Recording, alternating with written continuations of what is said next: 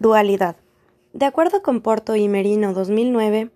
es la propiedad o el carácter de lo que es doble o contiene en sí dos naturalezas, es decir, hace referencia a dos esencias completamente distintas, pero que de cierta forma están interconectadas entre sí, haciendo referencia al bien y al mal en cuanto a procesos turísticos y sus repercusiones en el entorno.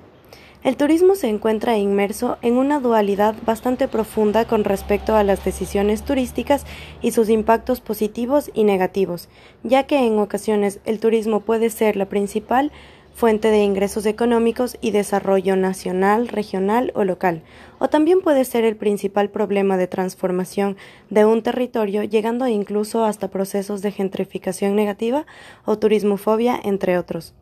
Por ejemplo, Costa Rica es un país en donde el turismo es su principal fuente de ingreso y es aceptado por sus habitantes. Al contrario, en el caso de España, existen lugares que se han visto muy afectados debido a que el turismo, principalmente masivo, se ha salido de control y ha causado impactos negativos en la población local, que busca huir,